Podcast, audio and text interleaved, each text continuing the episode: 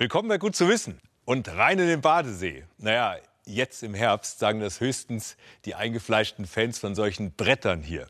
Ich habe selbst schon öfters mal so ein Stand-up-Pedalboard, kurz Sub, ausprobiert. Das macht richtig Spaß. Vor allem, man ist schnell draußen auf dem See, kann da die Ruhe genießen oder man paddelt einfach am Ufer entlang und schaut sich die hübschen Villen an.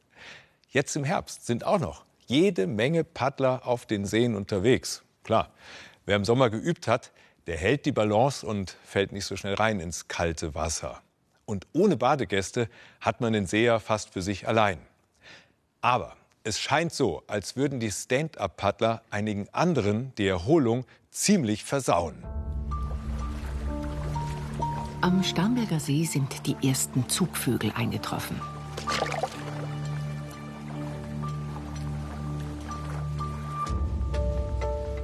Für Andrea Gerold vom Landesbund für Vogelschutz LBV ein vertrauter Anblick.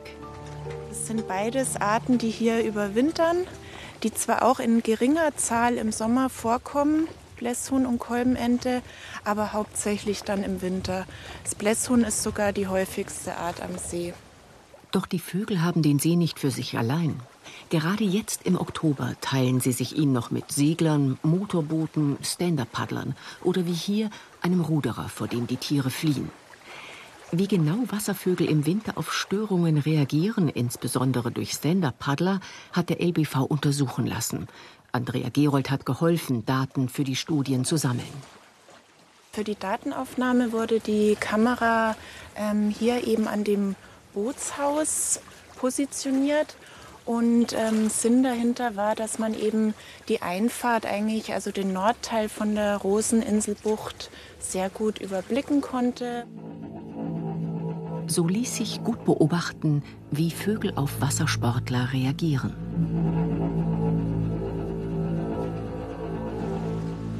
Thomas Rödel hat die Studie für den Landesbund für Vogelschutz betreut und die Ergebnisse mitveröffentlicht. Zwei Jahre lang wurden Daten gesammelt. Also es hat sich gezeigt, dass Stand-up-Paddling durchaus äh, eine ernstzunehmende Störung für die Wasservögel bedeutet, wenn man es vergleicht mit anderen Wassersportarten. Ähm, hier am Starnberger See speziell haben wir den Fall, dass auch noch Motorboote unterwegs sind, die durchaus auch eine größere Störung darstellen. Wenn aber die Vögel erstmal in die Luft gehen, dann ist eben auch interessant zu sehen, wie lange fliegen sie, welche Strecken fliegen sie, bis sie wieder runtergehen, beziehungsweise welcher Anteil der Vögel verlässt dann das Gewässer. Die Studie zeigt, werden Vögel durch Stand-up-Paddler gestört, fliegen sie häufig weit weg. In 36 Prozent der Fälle, in denen die Tiere durch Subs gestört wurden, flogen sie über 100 Meter weit. Verhältnismäßig seltener beobachteten die Forscher so lange Distanzen, wenn Segelboote, Windsurfer oder Kanufahrer die Fluchtursache waren. Und auch bei Störungen durch Motorboote flohen die Tiere seltener so weit. Auch dass die Vögel so aufgeschreckt wurden, dass sie ein Gewässer ganz verlassen, passierte bei Störungen durch Stand-up-Paddler am häufigsten. Warum das so ist, äh, können wir nicht sagen. Die Kausalität ist noch unklar. Es gibt Vermutungen aus Studien aus der Schweiz, vom Bodensee auch, dass es eventuell damit zu tun haben kann, dass ein Stand-up-Paddler ist für den Vogel wirklich eine menschliche Silhouette. Er hat noch dazu etwas Langes in der Hand, äh, was also sozusagen Gewehr, ähm, Assoziation mit dem Gewehr herstellen könnte für den Vogel. Sicher ist, bei langen Fluchtdistanzen verbrauchen die Vögel viel Energie. Jedes Jahr kommen Millionen Zugvögel von weit her und verbringen dann den Winter bei uns. In dieser Zeit brauchen sie Ruhe, denn dann ist das Futter knapp und jedes Aufflattern und Abheben kostet die Vögel viel Energie. Und auch die, die nur einen Zwischenstopp bei uns einlegen, müssen sich erholen, denn die Reise in den Süden verlangt den Vögeln alles ab. Jedes Jahr vollbringen Zugvögel Höchstleistungen. Auf dem Weg in ihre Winterquartiere legen manche tausend Kilometer pro Tag zurück. Einige fliegen mehrere tausend Kilometer nonstop, andere rasten zwischendurch, um ihre Energiereserven wieder aufzufüllen. Die Vögel verlieren auf dem Zug enorme Fettreserven, die sie sich vorher angefressen haben. In ihren Winterquartieren brauchen sie deshalb Ruhe, um neue Energie für den Winter und den Rückflug aufzunehmen. Die Frage ist, was das jetzt bedeutet. Wie fast immer gilt, mit etwas Rücksicht und Verständnis lassen sich viele Probleme lösen. Wie das klappen kann, das sieht man hier am Starnberger See. Neben ganzjährigen Schutzgebieten gibt es hier spezielle Winterruhezonen, die der LBV zusammen mit Wassersportverbänden eingerichtet hat. Tatsächlich ist es bei diesen Verbänden und bei den Stand-Up-Paddlern auch so, dass sie dann eigentlich ab November bis März komplett auf ihren Betrieb dann auch verzichten oder nur in solchen Bereichen fahren, die eben unproblematisch sind. Und so bleibt der See für Menschen und Tiere ein Erholungsraum. Hallo, hier bin ich. Jede und jeder von uns in Deutschland bekommt jedes Jahr so viele Pakete zugestellt. 24 sind das. Und ich erspare uns jetzt die Zahl, die dabei rauskommt, wenn ich 24 mit 82 Millionen Menschen multipliziere. Und es werden jedes Jahr mehr, weil wir einfach so viel bestellen. Und jedes Päckchen muss zugestellt werden, weswegen sich tausende Lieferwagen durch den Verkehr quälen und Straßen und Gehwege und Fahrradwege blockieren. Eine Lösung könnten Lastenfahrräder sein. Forscher untersuchen, was diese Räder in den Innenstädten bringen können. Und wir haben ein Experiment gemacht und ein Lastenrad gegen einen Lieferwagen in der Münchner Innenstadt ins Rennen geschickt. Erkin Akal. Sein Seat Arona ist gut 4 Meter lang, wiegt leer 1,2 Tonnen und hat 95 PS. Andreas Lindl mit seinem Bullet-Lastenrad. 2,40 Meter lang, 22 Kilo, kein Motor. Ihre Aufgabe? Drei Pakete an drei Adressen in München liefern. Einen Fernseher, einen Laptop, einen Drucker. Und? Wer ist schneller? Also gut Stunde. Eine Stunde? Stunde. Insgesamt? Keine Ahnung, dreiviertel Stunde. Bist du schneller als das Fahrrad? Natürlich, selbstverständlich. Weiß ich nicht, das kann ich nicht sagen, weil das hängt wirklich so vom Verkehr ab und von den Routen. Aber jetzt muss ich schnell meinen Kopf überlegen, wie ich fahre. Vielleicht habe ich eine Chance. Andreas Lindl ist sonst mit einem Trekkingbike als Fahrradkurier unterwegs. Dabei transportiert er vor allem Dokumente. Das Lastenrad fährt er privat. Erkin Akal fährt als Kurier normalerweise eilige Bluttransporte. In der Stadt, aber auch quer durch Bayern. Liegt er richtig? Ist das Auto tatsächlich schneller? Die Uhr läuft. Mit Beladen schon über drei Minuten. Rote Ampeln kosten beide Fahrer viel Zeit. Hier ganze 40 Sekunden. An Staus kommt der Radler oft problemlos vorbei. Und er kann viele Einbahnstraßen in beide Richtungen nutzen. Reicht das, um den Autos Konkurrenz zu machen? Wissenschaftlich erforscht wird das am Deutschen Zentrum für Luft- und Raumfahrt in Berlin. Hier untersucht Johannes Gruber, wie viel Lieferverkehr sich auf Fahrräder verlagern lässt. Uns interessiert, wie schlägt sich ein Lastenrad gegen klassische Fahrzeuge? Wie schnell kann man mit einem Lastenrad sein? Und was bringt Unternehmen dazu, tatsächlich nachhaltig und langfristig Lastenräder zu nutzen? Lieferverkehr macht bis zu 30 Prozent aller Fahrten aus. In Städten noch mehr. Ein Riesenpotenzial, um Städte zu entlasten. 150 Lastenräder haben die Forscher für ihre Studie angeschafft. Die verleihen sie für je drei Monate an Handwerker, Läden oder Vereine in ganz Deutschland. 2000 potenzielle Testpiloten haben sich gemeldet. Beim Wettrennen in München hat Andreas Lindl die erste Station erreicht. Erkin Akal steckt derweil im dichten Innenstadtverkehr. Vorsprung für den Radler. Und wie läuft's? Gut soweit, passt schon. Bislang viel grün, Gott sei Dank. Aber man weiß ja nie, wie es weitergeht. Der Autokurier erreicht die erste Station. Kein Parkplatz. Egal, keine Zeit.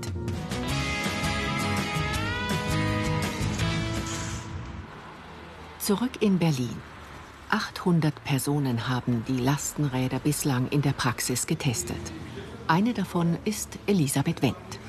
Sie arbeitet für ein Naturkostrestaurant und liefert Essen aus. 100 bis 120 Portionen pro Tour. Und sie fährt gern Rad. Wir haben seit einigen Jahren auch großes Catering, große Aufträge. Und wir mussten das so groß, dass man es wirklich entweder mit einem Auto, mit einem großen Auto oder halt jetzt, wie jetzt wunderbarerweise mit dem Lastenrad transportieren kann. Elisabeth Wendt fühlt sich sicher im Autoverkehr. Dass die DLR-Testpiloten oft angehupt, bedrängt oder auch beschimpft werden, nimmt sie gelassen. Viel wichtiger ist ihr, dass Lieferungen mit dem Lastenrad pünktlicher ankommen. Das ist das äh, super Tolle hier in der Stadt, weil es gibt sehr viel Stau. Und wir können einfach mit diesem Fahrrad am Stau vorbeifahren und wir können immer genau sagen, wann unsere Ware wo ist. Sind Lastenräder im Schnitt sogar schneller als Pkw und Lieferwagen? Um das zu klären, haben die DLR-Forscher ihre Testpiloten getrackt. Die gefahrenen Zeiten haben sie dann mit den Zeiten verglichen, die Routenplaner für ein gleichzeitig startendes Auto kalkulieren. Da haben wir gesehen, dass bis zu der Hälfte der Lastenradfahrten nur wenige Minuten äh, langsamer sind als das Auto oder sogar schneller. Bei äh, Staubedingungen sind sogar 40 Prozent der Lastenradfahrten ähm, schneller. Aber wenn man äh, nur wenig an den Rahmenbedingungen ändert, also wenn zum Beispiel das zweite Reihe Parken äh, stärker geahndet wird, dann kann sich das auch generell zugunsten der Lastenräder verschieben. Auch so kommen sie gut an. 30 Prozent der Teilnehmer haben nach dem Test ein eigenes Lastenrad gekauft. Wieder in München. Erkin Akal liefert das zweite Paket aus. Und wie war es jetzt? Bist Ja. du noch gut in der Zeit oder? Das war okay. Kein das war Problem. okay? Meinst du, du schaffst es noch? Natürlich, selbstverständlich. Andreas Lindl sucht noch das zweite Ziel. Da. Gleich geht's in den Endspurt.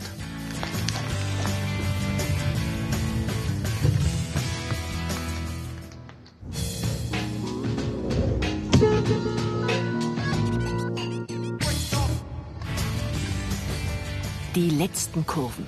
Keine 40 Minuten unterwegs und das dritte Paket ist fast beim Empfänger.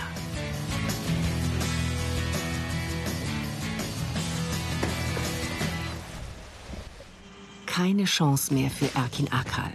Erst nach über 50 Minuten fährt er an der Zieladresse auf den Hof. 43 Minuten war deine Zeit. Was schätzt du, was Erkin hatte? Schätze, dass das ungefähr ähnlich ist. Also ich glaube nicht, dass sich das so wahnsinnig viel tut. Also, 9 und 50. ach komm. Das erstaunt mich jetzt ehrlich gesagt. Ein überraschend klares Ergebnis, zumindest in diesem Fall. Anscheinend bekommt das Auto da wirklich Konkurrenz. Na, dann hoffen wir mal, dass sich das Lastenrad als Transportmittel durchsetzt. Definitiv nicht durchgesetzt hat sich der Zeppelin. Vor 90 Jahren hat ein Luftschiff zum ersten Mal die Erde umrundet, fast 35.000 Kilometer. Und das hat zwar 20 Tage gedauert, aber damals, also das war 1929, wurde der Zeppelin als das Verkehrsmittel der Zukunft gefeiert. Doch viele Pannen und Unfälle haben leider Schluss gemacht mit diesen Träumen. Für Wissenschaftler leistet der Zeppelin aber auch heute noch gute Dienste, zum Beispiel bei der Erforschung des Ozeans. Drei Schiffe, ein Flugzeug und ein Zeppelin. Uhrwerk Ozean, das ist die bisher aufwendigste Expedition, die Burkhard Baschek zusammen mit einem internationalen Team aus 40 Ozeanwissenschaftlern unternommen hat. Sie wollen Meereswirbel untersuchen mit einem Durchmesser von 100 Metern bis zu 10 Kilometern. Erst vor zehn Jahren wurden Wissenschaftler durch Computermodelle überhaupt auf diese kleinen Meereswirbel aufmerksam. Wie spielen sie mit den großen Strömungen der Weltmeere zusammen? Und welchen Einfluss haben sie auf die Meeresbiologie und auf das Klima?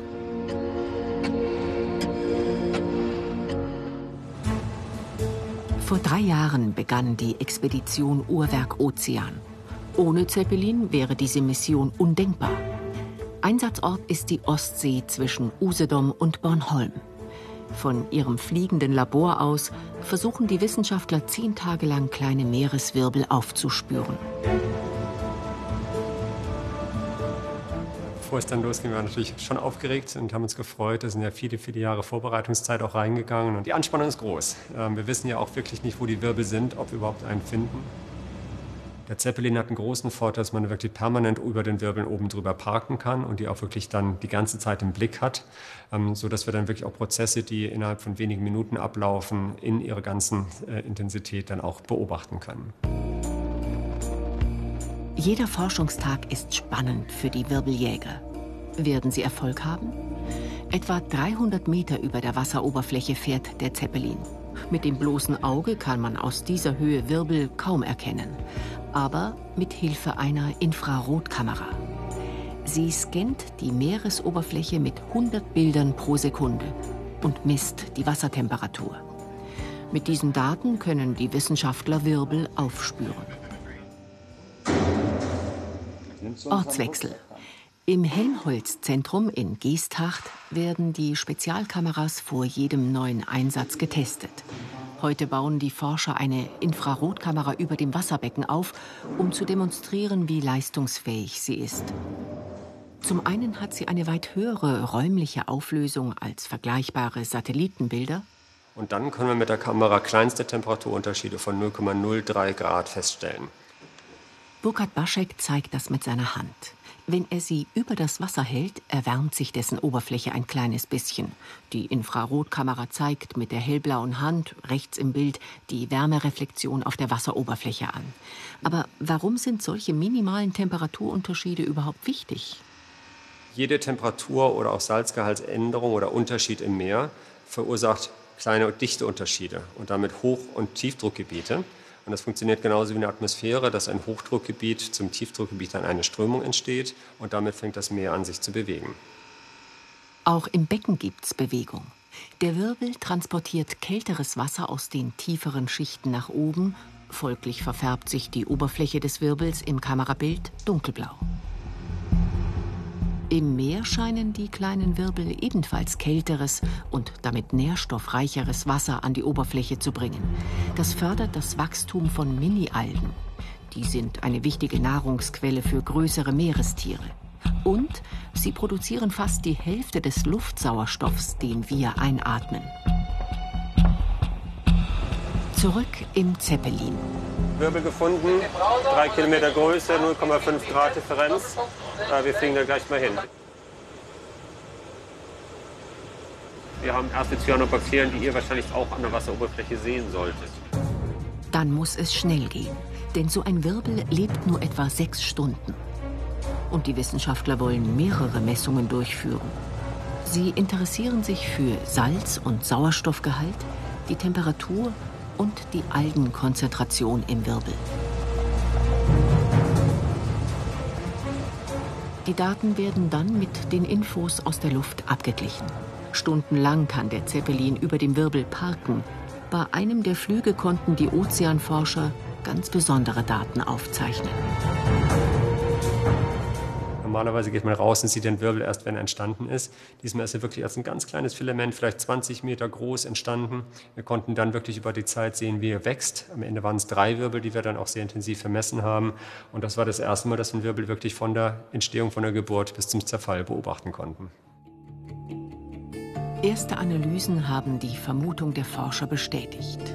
Kleine Wirbel transportieren kaltes Wasser und damit Nährstoffe nach oben und beeinflussen so tatsächlich das Wachstum der wichtigen Mikroalgen.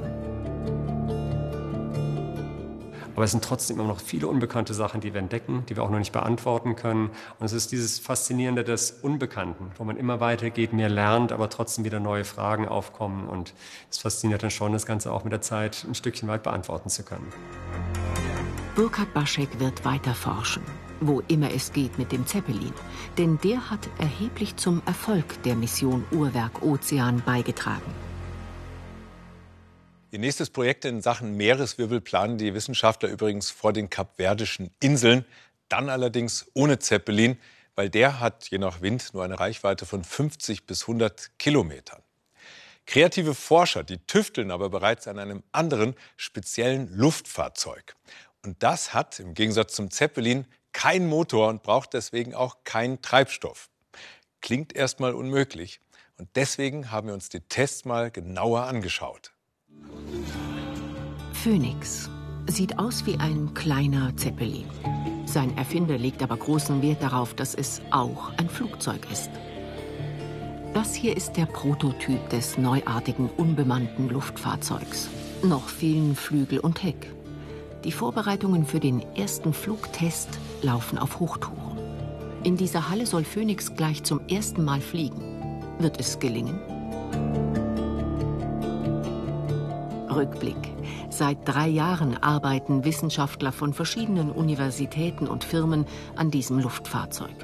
Der Ingenieur Andrew Ray leitet das Team. Die Vision? Sie wollen ein Luftfahrzeug bauen, das sich mit einem eigenen Antrieb fortbewegt, aber ohne Motor. Die Idee gibt es schon seit über 150 Jahren und sie wurde bereits verwirklicht. Bei Unterwassergleitern, die wir in der Forschung nutzen. Aber niemand hat es geschafft, das Konzept in der Luft umzusetzen. Die Dichte der Luft beträgt nur ein Tausendstel der Wasserdichte und daher ist es viel schwieriger. Phoenix wird mit Helium gefüllt. Das Material für die Außenwand wurde eigens entwickelt. Der Stoff musste leicht sein, aber auch undurchlässig für Helium, das sehr flüchtig ist. Auf den Flügeln aus leichten Kohlenstofffasern und am Heck sitzen Photovoltaikzellen. So wird das Flugzeug mit Energie versorgt. Batterien an Bord sorgen dafür, dass es auch nachts fliegen kann. Jetzt ist alles fertig zusammengebaut. Phoenix soll später für verschiedene Aufgaben eingesetzt werden. Mit Kameras ausgestattet, könnte er zum Beispiel nach Umweltkatastrophen erkunden, wo am dringendsten Hilfe benötigt wird. Eine weitere Möglichkeit ist, Phoenix als Pseudosatellit einzusetzen, zur Erkundung und für Messungen. Er wird in einer Höhe von 20.000 Metern fliegen, weil dort viel weniger Windströmungen sind als weiter unten. Phoenix ist 15 Meter lang und wiegt ohne das Helium nur 120 Kilogramm. Deshalb verbraucht er wenig Energie.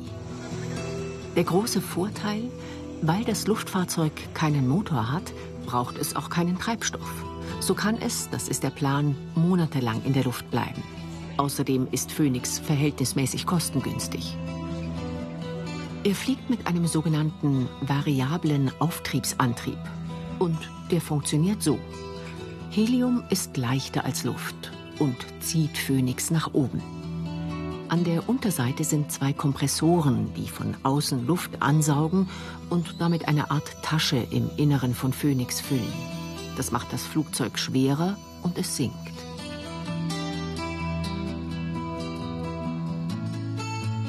Wird die Luft wieder abgepumpt, wird es leichter und steigt. Durch dieses Ein- und Ausatmen und den Auftrieb an den Flügeln gleitet Phoenix nicht nur auf und ab, sondern auch vorwärts. Die Hälfte der Zeit ist Phoenix schwerer als Luft, also ein Flugzeug, und die andere Hälfte leichter als Luft, also ein Ballon. Das Modell von Phoenix musste unzählige Tests im Windkanal überstehen. Andrew Ray ist für die Aerodynamik zuständig und möchte sie noch weiter verbessern. Mit Laser und Rauch machen die Forscher sichtbar, wie sich der Luftstrom um das Modell verhält. Weil Phoenix vorwärts fliegen soll, müssen sie die effizienteste Form herausfinden. Nur dann kann das Luftfahrzeug die Energie bestmöglich nutzen. Endlich ist es soweit. Der erste Testflug des Prototyps nach drei Jahren Arbeit.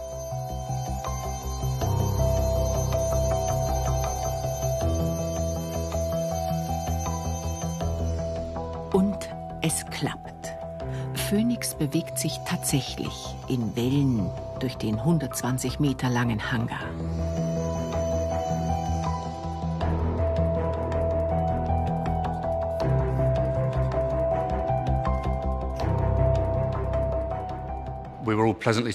Wir waren alle überrascht. Wir planten eigentlich eine Serie von Tests, in der Phoenix leichter ist als Luft und eine, in der er schwerer ist. Aber dann konnten wir sogar einfach zwischen den beiden hin und her wechseln, weil er so gut geflogen ist. In fünf Jahren soll der nächste Prototyp fertig sein. Der wäre dann viermal so lang und könnte tatsächlich in 20.000 Metern Höhe eingesetzt werden. Kochen ist ja manchmal ganz nah dran an der Zauberei. Naja, man wirft etwas zusammen und herauskommt etwas ganz anderes, das man meistens sogar noch essen kann. Und irgendwie ist es ja auch magisch, denn beim Kochen laufen komplizierte physikalische und chemische Reaktionen ab. Und eine davon nimmt Philipp für uns jetzt unter die Lupe. Jeder mag seinen Toast ja unterschiedlich braun. Ich persönlich bin ein Fan von knusprig, aber nicht schwarz. Glücklicherweise gibt es bei den meisten Toastern ja einen Bräunungsgradregler. Ursprünglich ist so eine Toastscheibe ja eher blass.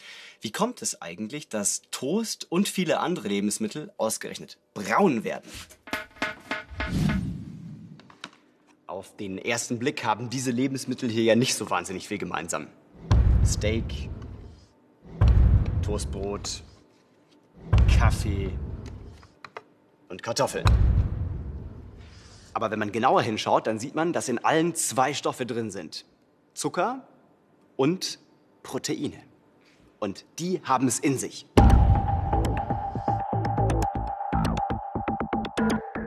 Wenn ich das nämlich mische und warm mache, dann beginnen ab ungefähr 140 Grad Celsius der Zucker und die Proteine chemisch miteinander zu reagieren.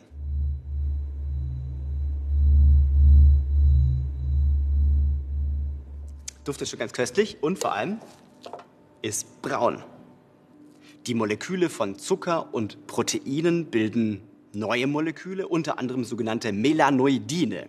Die sind braun. Diese ganze Reaktion hier, die hat auch einen Namen, nämlich das ist die Maillard-Reaktion, benannt nach Louis Camille Maillard, der das Ganze entdeckt, dass Zucker plus Protein plus warm braun und lecker ergibt. Je nachdem, welche Zuckerarten und Proteine hier mit im Spiel sind, entstehen auch andere Moleküle und somit über 1000 verschiedene Aromastoffe. Von gebraten bis getoastet oder geröstet. Aber es braucht nicht immer Hitze, um Lebensmittel braun werden zu lassen.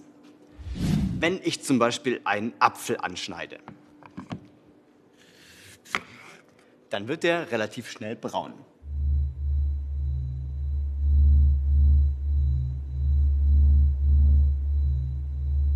Das liegt daran, dass ich beim Schneiden die Zellen hier verletzt habe. Ja, kann man ganz gut sehen an dem Saft, der hier austritt. Und jetzt hat der Apfel einen cleveren Trick, um sich selbst wieder zu heilen. Denn im Saft stecken bestimmte Stoffe, die zusammen mit dem Luftsauerstoff reagieren und eine braune Schutzschicht bilden. Die verhindert zum Beispiel, dass Bakterien eindringen können. Das heißt also, wenn so ein Apfel eine kleine braune Stelle hat, macht überhaupt nichts, kann man immer noch sehr gut essen. Danke, Philipp. Und bei der nächsten Tasse Kaffee können Sie ja auch mal bei uns in der Mediathek surfen. Da gibt es gut zu wissen rund um die Uhr. Also, danke fürs Dabeisein und bis zum nächsten Mal.